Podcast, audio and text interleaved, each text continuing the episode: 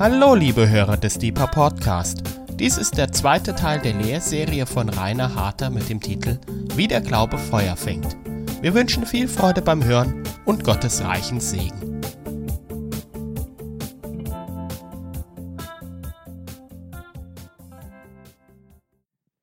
So fast muss ich lachen äh, angesichts der leeren Reihen, die ich so sehe. Man könnte meinen, die Hälfte der Zuhörer von letzte Woche haben die Flucht ergriffen. Aber ich habe ja auch gesagt, dass die Lehre so ein bisschen pieken soll, ein bisschen sticheln möchte ich und auch heute Abend möchte ich das tun. Wir haben letzte Woche darüber gesprochen, dass es einen Kampf gibt zwischen dem Zeitgeist und dem Heiligen Geist und dass wir in unserem Alltagsleben als Christen mit darüber entscheiden, wem wir den Sieg geben. Wir haben über Stress gesprochen und wie wir uns selber binden, wenn wir ständig das Wort im Mund führen, ich bin so gestresst.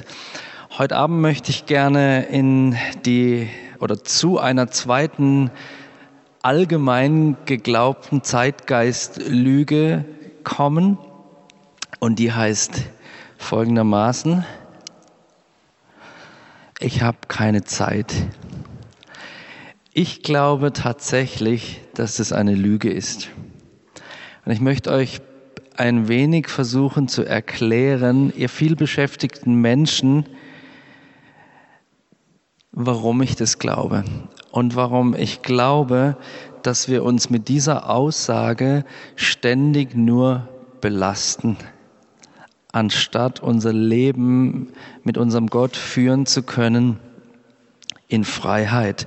Wir haben darüber gesprochen, meine ich zumindest, mich zu erinnern, dass der Stock des Treibers zerbrochen ist, dass wir nicht mehr angetrieben werden, dass wir auch keinen Gott haben, der ständig auf uns einschlägt von hinten und uns sagt, du musst dieses noch tun und du musst jenes noch tun, sondern dass wir im genauen umgekehrten Fall einen Hirten haben, der uns vorausgeht, der uns den Weg bereitet und dem wir folgen dürfen. Vertrauensvoll. Wir sind nicht mehr Getriebene, sondern wir sind Geführte. Der Sprecher und oder Einsprecher und Autor, der in seinem Blog interessante Gedanken zu verschiedenen Themen niedergeschrieben hat, den möchte ich gern zitieren von der Webseite andersdenken.at, also aus Österreich. Er hat äh, ein paar Zeilen geschrieben über Zeit, die ich sehr interessant finde. Ich würde mich nie trauen, das vor euch so zu sagen, deswegen schiebe ich es auf ihn, was er sagt oder was ich sagen möchte. Ich habe keine Zeit, diese Aussage hat nichts mit Zeitmanagement zu tun.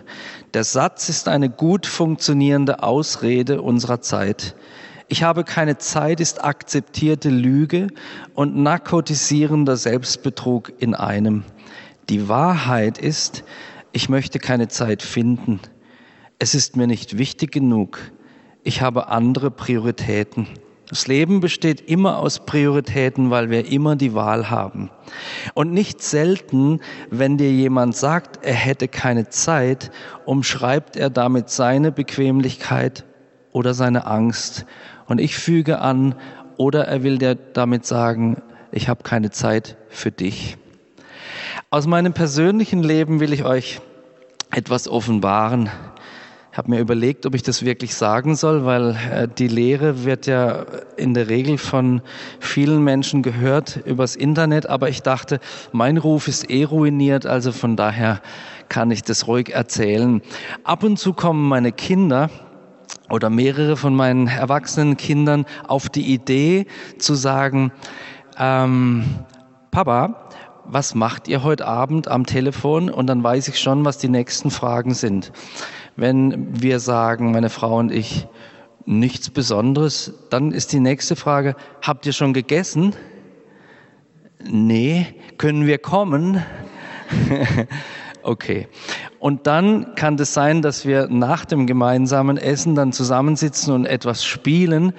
Oder Sie wollen unbedingt irgendeine Fernsehsendung sehen. Jetzt müsst ihr wissen, meine Frau schaut überhaupt kein Fernsehen, einfach weil sie das langweilt.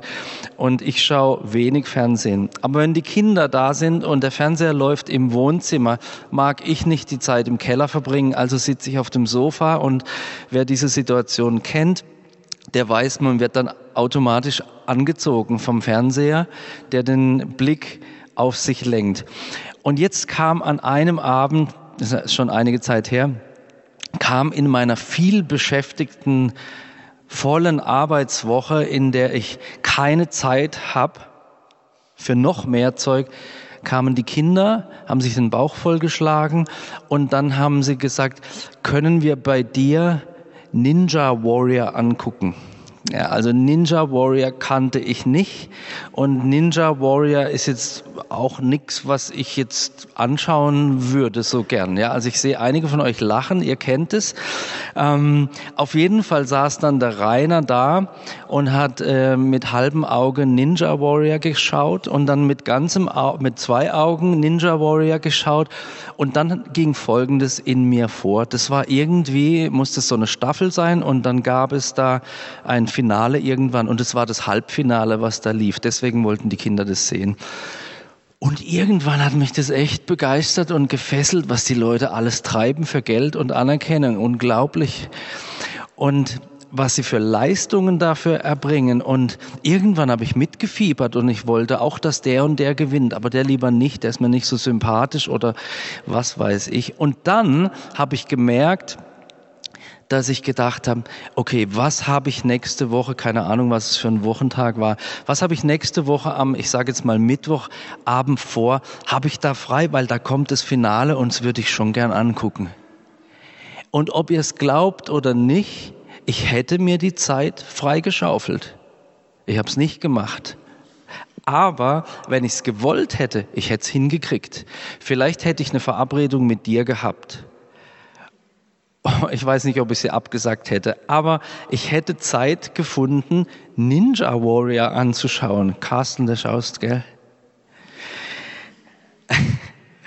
Und das hat mir so deutlich gemacht, auch in meinem Leben. Und ja, ich habe sehr viel Arbeit und ich arbeite wirklich gern. Ich mag's, ich mag's gern, viel Arbeit zu haben. Aber auch in meinem Leben finden sich für solche doofen Dinge wie Ninja Warrior Zeitlücken, wenn ich das wirklich möchte. Und dann habe ich mich etwas weiter beschäftigt mit der Aussage, ich habe keine Zeit und habe festgestellt, eigentlich ist es wie ein Fluch, den wir auf unser Leben legen. Wenn wir ständig sagen, ich habe keine Zeit, ich habe keine Zeit, ich habe keine Zeit, wisst ihr, was wir sind? Ständig gehetzt. Ständig gehetzt. Der Prediger, also im Buch des Predigers, steht, es gibt für alles eine Zeit. Es gibt für alles eine Zeit. Es gibt Zeit. Gott hat uns Zeit gegeben. Und ich habe angefangen, diesen Satz aus meinem Vokabular zu streichen. Und ich habe gemerkt, als ich die ersten Male gesagt habe, und das möchte ich euch echt mal als Hausaufgabe mitgeben, als ich die ersten paar Male gesagt habe, ich habe Zeit, das war richtig entlastend, ehrlich. Jedes Mal, wenn ich gesagt habe, ich habe keine Zeit, habe ich mich unter Druck gefühlt, weil mein Leben war so stressig. Und seit ich sage, ja, ich habe viel zu tun und ich arbeite gern viel, aber ich habe Zeit. Die Zeit, die Gott mir geschenkt hat, die habe ich zur Verfügung. Jetzt sagst du vielleicht oder andere, ha, da müsstest du mal meinen Beruf haben. Liebe Freunde, wir gehören zu den ganz wenigen Menschen auf der Erde, die ihren Beruf aussuchen können. Und wenn du einen Beruf hast, der dich überfordert, dann hast du den in der Regel gewählt, um etwas anderes damit zu erkaufen. Es gibt diesen Spruch, kann man jetzt drüber reden, ob der so stimmt oder nicht, Zeit ist Geld, aber tatsächlich verkaufen wir unsere Zeit, um etwas anderes dafür zu bekommen. Und es ist die Frage, ob es legitim ist, vor deiner eigenen Seele, vor unserer eigenen Seele, zu sagen, ich habe keine Zeit, ich muss so viel arbeiten und dahinter eigentlich steht, weil ich mir so viel kaufen will oder weil ich diese Anerkennung brauche oder weil ich unbedingt die Karriere machen will. Damit möchte ich nicht sagen, dass es nicht viele Leute gibt, die viel arbeiten müssen und die wenig Zeit haben. Aber im Ende haben wir alle das gleiche Maß an Zeit bekommen und zumindest wir in Westeuropa haben so viel Freizeit wie niemand vorher. Niemand. Die Generationen oder die Generation meines Vaters hat noch gearbeitet am Samstag. Das war ganz normal. Es ist nur die Frage, wie gehen wir mit unserer Zeit um? Und wenn wir da mal ehrlich schauen, mit was wir unsere Zeit verbringen und ob es uns, Gott und unseren Mitmenschen gut tut, gefällt oder diese Zeit wertvoll ausgefüllt ist, dann werden wir ein paar Dinge streichen können, tatsächlich. Und diese Zeit wird frei. Wir sind tatsächlich auch als Christen in der Gefahr, uns dem Zeitgeist zu beugen und zu folgen und diesem ständigen Antrieb, der auf uns einwirkt, von dem, was wir Zeitgeist nennen, nachzugeben. Wieder Beispiel. Ich mache zurzeit ähm, einen Test mit mir selber. Und zwar, ähm, ich versuche Zeiten zu haben, an denen ich bewusst, in denen ich bewusst nichts tue. Also nicht mal beten, sorry. Nicht mal beten oder Bibel lesen oder eine fromme Aktivität, sondern nur zu sein. Nichts zu tun, was ich hinterher anschauen kann und dann sagen kann, super, das hast du gut gemacht oder das erbaut mich, das befriedigt mich. Ich habe gestern Abend die Zimmerdecke gestrichen vom Kinderzimmer in, nach der Arbeit. Natürlich war das toll, wenn das fertig war, aber ich nehme mir bewusst Stunden, wenn ich zu Hause bin am, am Wochenende, am Sonntag, nehme ich mir bewusst diese Ruhezeit, von der Gott spricht. Und wisst ihr was? Das ist schwierig für mich. Es ist eine Herausforderung, nur zu sein und nicht zu tun.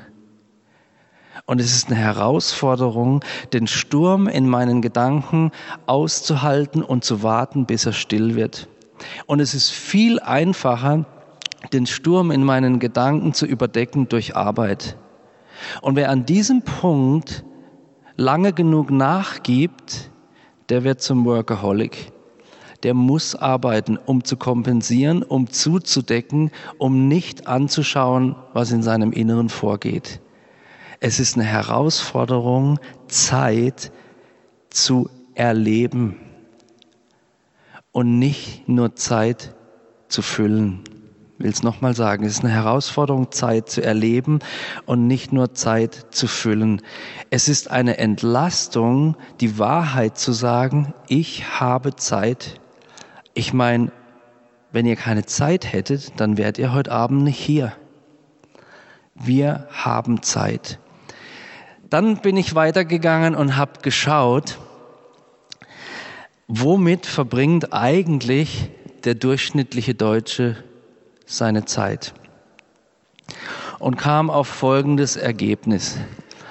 Wenn man von einer Lebensspanne von ungefähr 3 bis 75, äh, 73 bis 75 Jahren ausgeht, verbringt der durchschnittliche Deutsche seine Zeit folgendermaßen 24,3 Jahre davon schlafen wir. Zwölf Jahre schauen wir Fernsehen, also vielleicht nicht du und ich, aber der Otto Normalverwender. Der schaut zwölf Jahre seines Lebens Fernsehen.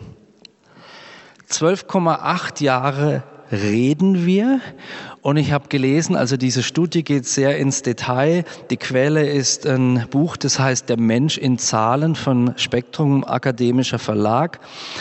Und von diesen 12,8 Jahren sind, glaube ich, 1,7 Jahre reden wir nur Unsinn. So, dann geht es weiter. Acht Jahre unseres Lebens in Summe arbeiten wir. Krass, wenn man denkt, zwölf Jahre Fernsehen, ja. Dann fünf Jahre, ah, da bin ich dabei, das sind wahrscheinlich sechs bei mir. Fünf Jahre essen wir. Zweieinhalb Jahre fahren wir Auto. Zwei Jahre und jetzt alle Ehemänner, jetzt müsst ihr spätestens überlegen, wo ihr den nächsten Blumenstrauß herkriegt, ja. Zwei Jahre kochen wir und ich vermute, das sind mehr Frauen als Männer, die das tun. Zwei Jahre, also jetzt muss es noch einen Blumenstrauß geben, zweieinhalb Jahre oder zwei Jahre putzen und waschen wir. 1,8 Jahre verbringen wir in Summe mit unserer Bildung. Zwölf Jahre Fernsehen. 1,6 Jahre treiben wir Sport. Ein Jahr verbringen wir in Kino, Theater, Vergnügungsparks und so weiter. 0,75 Jahre spielen wir mit unseren Kindern. 0,3 Jahre spielen wir PC. Mein Sohn, der, der ist jetzt, mein jüngster Sohn ist jetzt 22, bei dem sind es wahrscheinlich jetzt schon 14 Jahre. 0,3 Jahre PC und dann, und das hat mich voll überrascht, zwei Wochen seines Lebens, zwei Wochen seines Lebens betet der durchschnittliche Deutsche. Zwölf Jahre Fernsehen, 12,8, also 13 Jahre reden, zwei Wochen beten. Dieses Bild zeigt mir, wir haben ganz schön viel Zeit. Also wenn wir jetzt mal 24, sagen wir mal 25 Jahre schlafen und sagen wir mal 10 Jahre arbeiten, zusammennehmen, sind wir bei 35 Jahre. Gehen wir nochmal her und machen einen, einen, einen, Aufschlag, fünf Jahre noch drauf, mit denen wir mit irgendwas beschäftigt sind. Der ganze Rest ist frei. Und diesen ganzen Rest bezeichnen wir als ich habe keine Zeit. Ich habe keine Zeit. Ich habe ein Buch gelesen von einem Chronobiologen und eine Aussage von einem Zeitforscher, die möchte ich gerne mh, mm, zitieren. Karl-Heinz Geisler heißt dieser Zeitforscher. Er hat geschrieben, es ist eine Lüge, keine Zeit zu haben. Man hat immer Zeit. Wenn Leute sagen, ich habe keine Zeit, dann haben sie, so wie ich es vorhin schon erwähnt habe, dann haben sie keine Zeit für diese Person. Dann ist das eigentlich ein Beziehungsproblem. Und da Zeit bei uns mit Geld in Verbindung gebracht wird, wird das als Ausrede anerkannt. In vielen Ländern werden Leute, die sagen, sie hätten keine Zeit, hoch angesehen. Also selbst diese Aussage, die dich eigentlich stressen, die uns eigentlich stressen kann, von der ernähren wir uns sogar ein Stück weit. Weil jemand, der Zeit hat, der wird als jemand angesehen, der nicht gebraucht wird. Jemand, der keine Zeit hat, der wird als jemand gesehen, der wichtig ist. Aber wisst ihr, Gott hat einen ganz anderen Blick. Bei Gott ging es immer schon um das Sein und nicht um das Tun. Der König David, diese Stelle habe ich schon oft zitiert, Psalm 27, Vers 4. Der hätte echt sagen können als Regent von dem ganzen Volk, ich habe keine Zeit. Und Gleichzeitig sagt dieser Mann im Psalm 27, Vers 4, eins habe ich von dem Herrn erbeten und danach trachte ich, zu wohnen im Haus des Herrn alle Tage meines Lebens, um anzuschauen die Freundlichkeit des Herrn und um nachzudenken in seinem Tempel. Also der sagt, ich nehme mir Zeit, um meinen Gott anzuschauen. Nicht mal um Fürbitte zu tun, sondern zu sein vor seinem Gott. Und diesen Mann, den wir in heutiger Zeit, beziehungsweise jemanden, der das sagen würde, wir vielleicht insgeheim denken würden, ja, der hat wohl ein bisschen zu viel Zeit, der wird von Gott Freund Gottes genannt. weil er seine Zeit, die Gott ihm gegeben hat, nutzt, um Zeit mit Gott zu verbringen. Ich habe übrigens mal spaßeshalber ausgerechnet, ähm, weil wir ja diesen Abend auch im Rahmen vom Gebetshaus veranstalten. Wie viel Zeit verbringt eigentlich so ein Vollzeitbeter vom Gebetshaus Freiburg, wenn er äh, irgendwie mit 25 oder sowas anfängt zu beten oder mit 20 im Laufe seines Lebens mit Gebet? Was denkt ihr? Also ich habe ausgerechnet, ein Vollzeitbeter, der 20 Stunden pro Woche betet im Gebetshaus und es vier Wochen pro Monat macht. Und dann habe ich mal, war ich großzügig, bin ja nicht gesetzlich und habe gesagt, okay, nur zehn Monate im Jahr, zwei Monate darf er Urlaub haben. Und er macht es 50 Jahre lang, dann kommt er auf 4,6 Jahre Gebet. Zwölf Jahre Fernsehen. Jetzt weiß ich, dass du und ich nicht zwölf Jahre Fernsehen. Wisst ihr, wie viele Stunden das umgerechnet sind pro Tag? Wir haben alle keine Zeit. Die Frage, die ich uns stellen möchte, ist eine ganz einfache in Bezug auf unser Leben, auf unseren Umgang mit Zeit und auf unsere Hingabe an Gott. Und die Frage heißt ganz einfach, ich oder du? Was ist die Grundlage meines Lebens? Ist es mein Ich? Bin ich es? Wenn wir genau hinschauen oder genau hinhören, besser gesagt, und uns selber mal zuhören, dann dreht sich ganz, ganz viel um mich oder dich. Ganz oft höre ich Sätze von Christen, die sagen, nee, das entspricht mir nicht. Ich frage mich, hat es Paulus oder Petrus entsprochen, ans Kreuz zu gehen? Hat Jakobus entsprochen, geköpft zu werden? Nee, das tut mir nicht gut. Hat es den Märtyrern gut getan, für ihren Glauben zu sterben? Geht es darum im Christsein, was uns gut tut oder um was geht es eigentlich? Folgen wir einem Gott, der uns ein Wellness-Programm für die Seele versprochen hat? Oder folgen wir diesem Gott, bei dem es sein kann, dass die Nachfolge uns unser Leben kostet?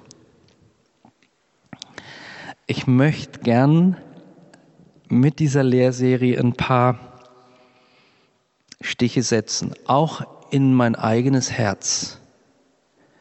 Wir haben uns zum Teil einen, ein Gottesbild gebaut, wo all das, was gefährlich oder nicht uns entsprechend ist, weggenommen wurde.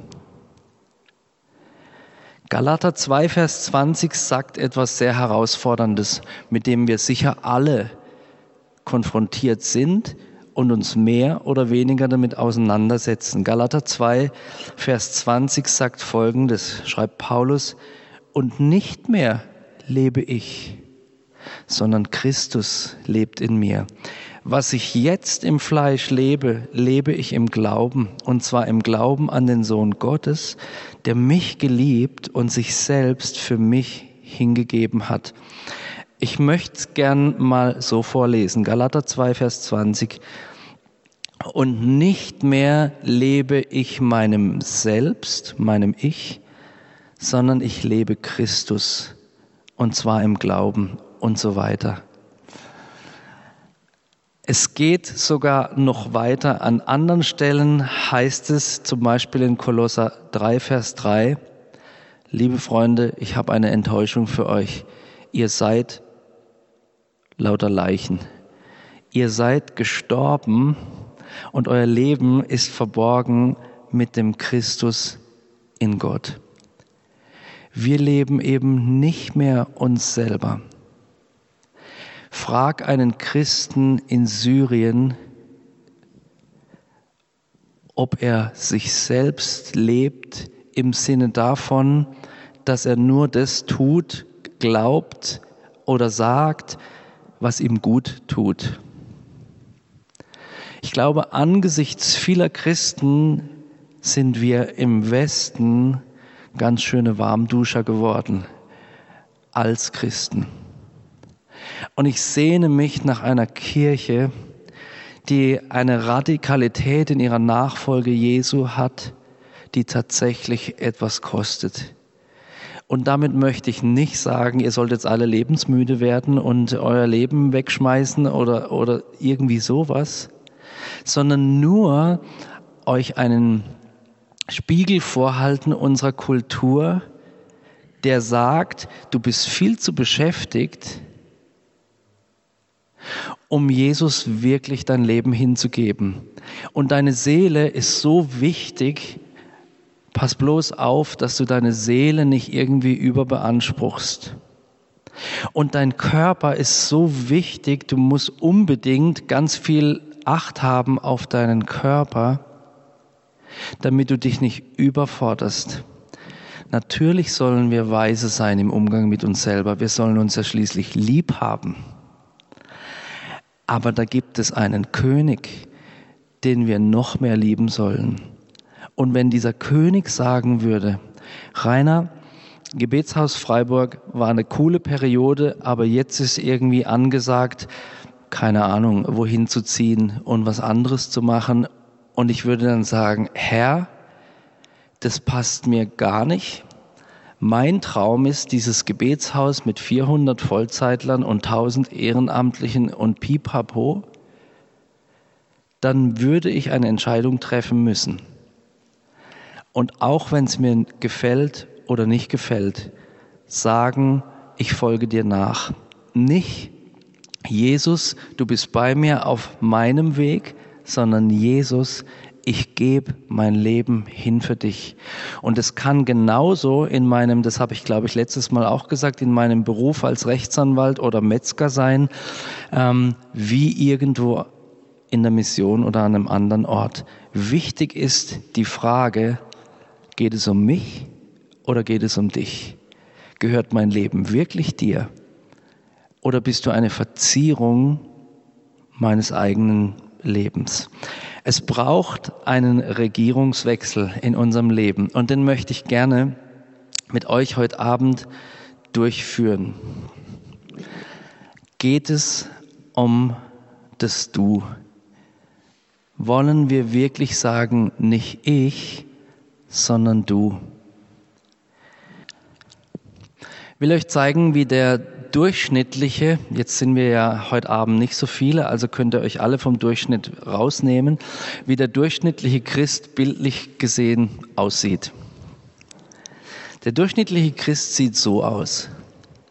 Der trägt eine Krone, weil er der König seines eigenen Lebens ist. Aber gedeckt sieht er sich durch das Kreuz. Also er ist der Christ. Das Kreuz steht hinter ihm. Das Kreuz ist ihm wichtig. Sein Glaube ist ihm wichtig. Aber der Blick ist nicht auf das Kreuz gewandt, sondern auf sich selber. Er schaut sich im Spiegel an. Und die Bibel sagt etwas anderes. Die Bibel sagt, 2. Korinther 3, Vers 18, wir schauen mit aufgedecktem Angesicht die Herrlichkeit des Herrn an und werden so verändert. Ich weiß nicht, ob du schon gemerkt hast, dass du dich durch den Blick in den Spiegel, den Blick auf dich selbst, das Kreisen um dich selbst nicht veränderst in das Bild Jesu. Also ich kenne niemand. Ich, bei mir hat es auch nicht geklappt.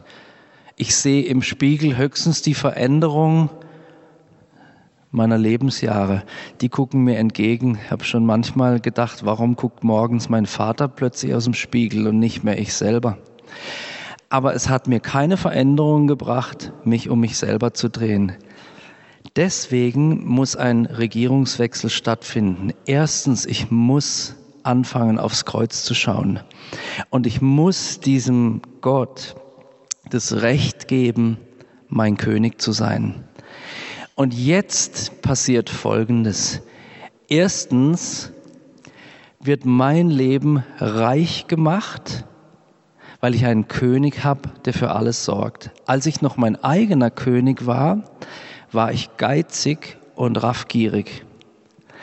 Jetzt, wo ein anderer König ist und ich alles hergegeben habe, ich steht jetzt für ich als Christ, alles hergegeben habe, kann ich befreit aufschauen auf ihn. Seine Schönheit, seinen Reichtum erkennen und zugleich sein Leiden erkennen. Und beides gehört zu mir.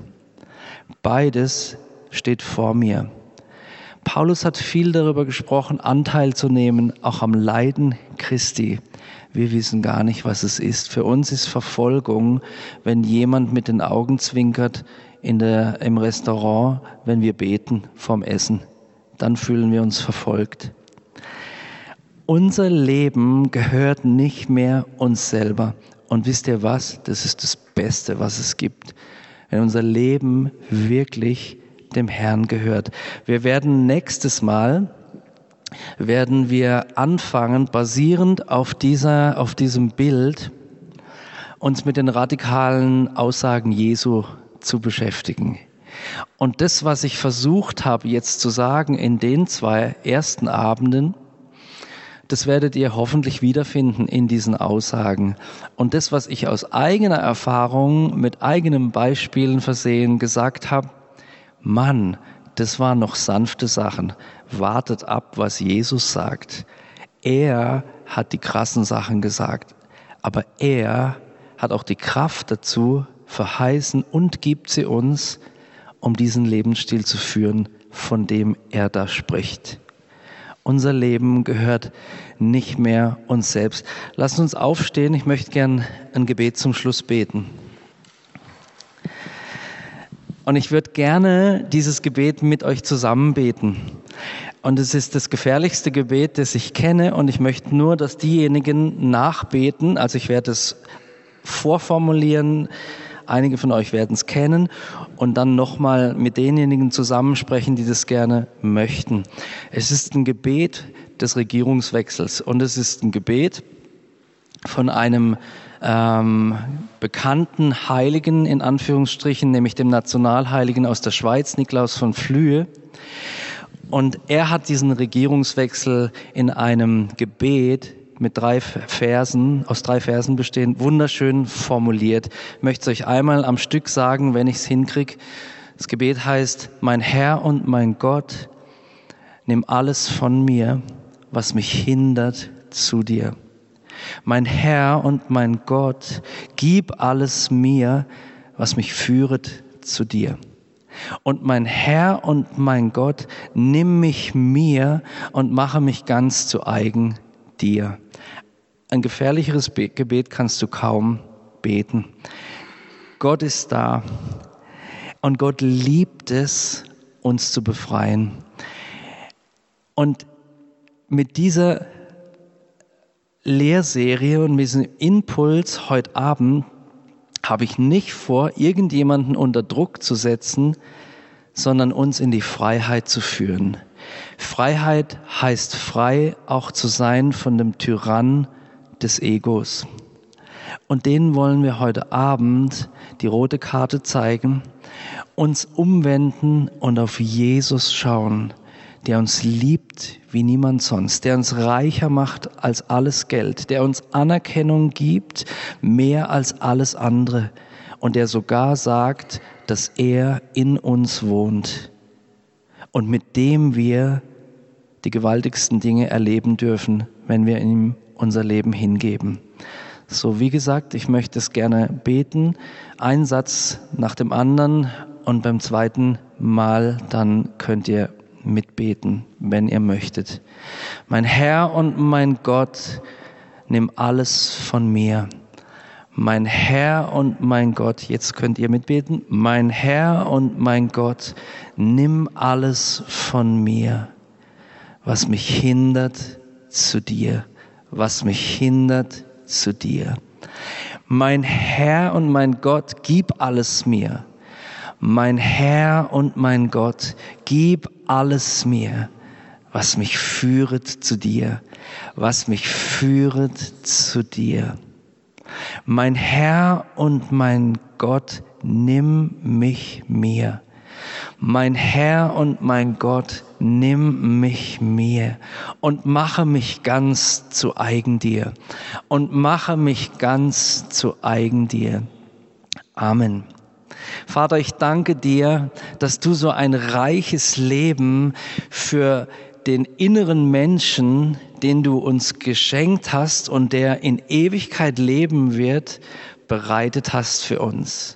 Und wir wissen, dass der äußere Mensch nicht so wichtig ist. Wir wissen, dass Ego nicht so wichtig ist. Und heute Abend ähm, unterstreichen wir das oder haben wir das unterstrichen durch dieses Gebet. Wir wollen nicht von außen nach innen leben, sondern von innen nach außen. Wir wollen den inneren Menschen stärken, um Christus ähnlicher zu werden, um in die Ewigkeit einzugehen, nicht unvorbereitet, sondern wie eine Braut, die sich bereitet hat für ihren Bräutigam. Herr, und ich bete als PS sozusagen, jeder ungute Druck, der sich aufgebaut hat in unserem Herzen über die Jahre oder auch jetzt heute Abend, den weisen wir zurück in dem Namen Jesus und jede Herausforderung, die von dir kommt, Heiliger Geist, die lass tief in unseren Geist fallen und lass uns nicht in Ruhe, sondern schenke uns, dass wir feurige Nachfolger Jesu Christi werden. Und das beten wir zu dir, Vater, in dem Namen Jesus und durch deinen guten Heiligen Geist. Amen. Liebe Hörer, wenn Sie noch weitere Abende aus unserer Deeper-Serie mit und nacherleben möchten, so besuchen Sie uns einfach auf unserer Webseite www.gebetshaus-freiburg.de. Dort erfahren Sie auch, wo Sie uns finden können und wie Sie unsere Arbeit unterstützen können. Wir hoffen, Sie hatten viel Freude beim Hören und wünschen Ihnen Gottes reichen Segen.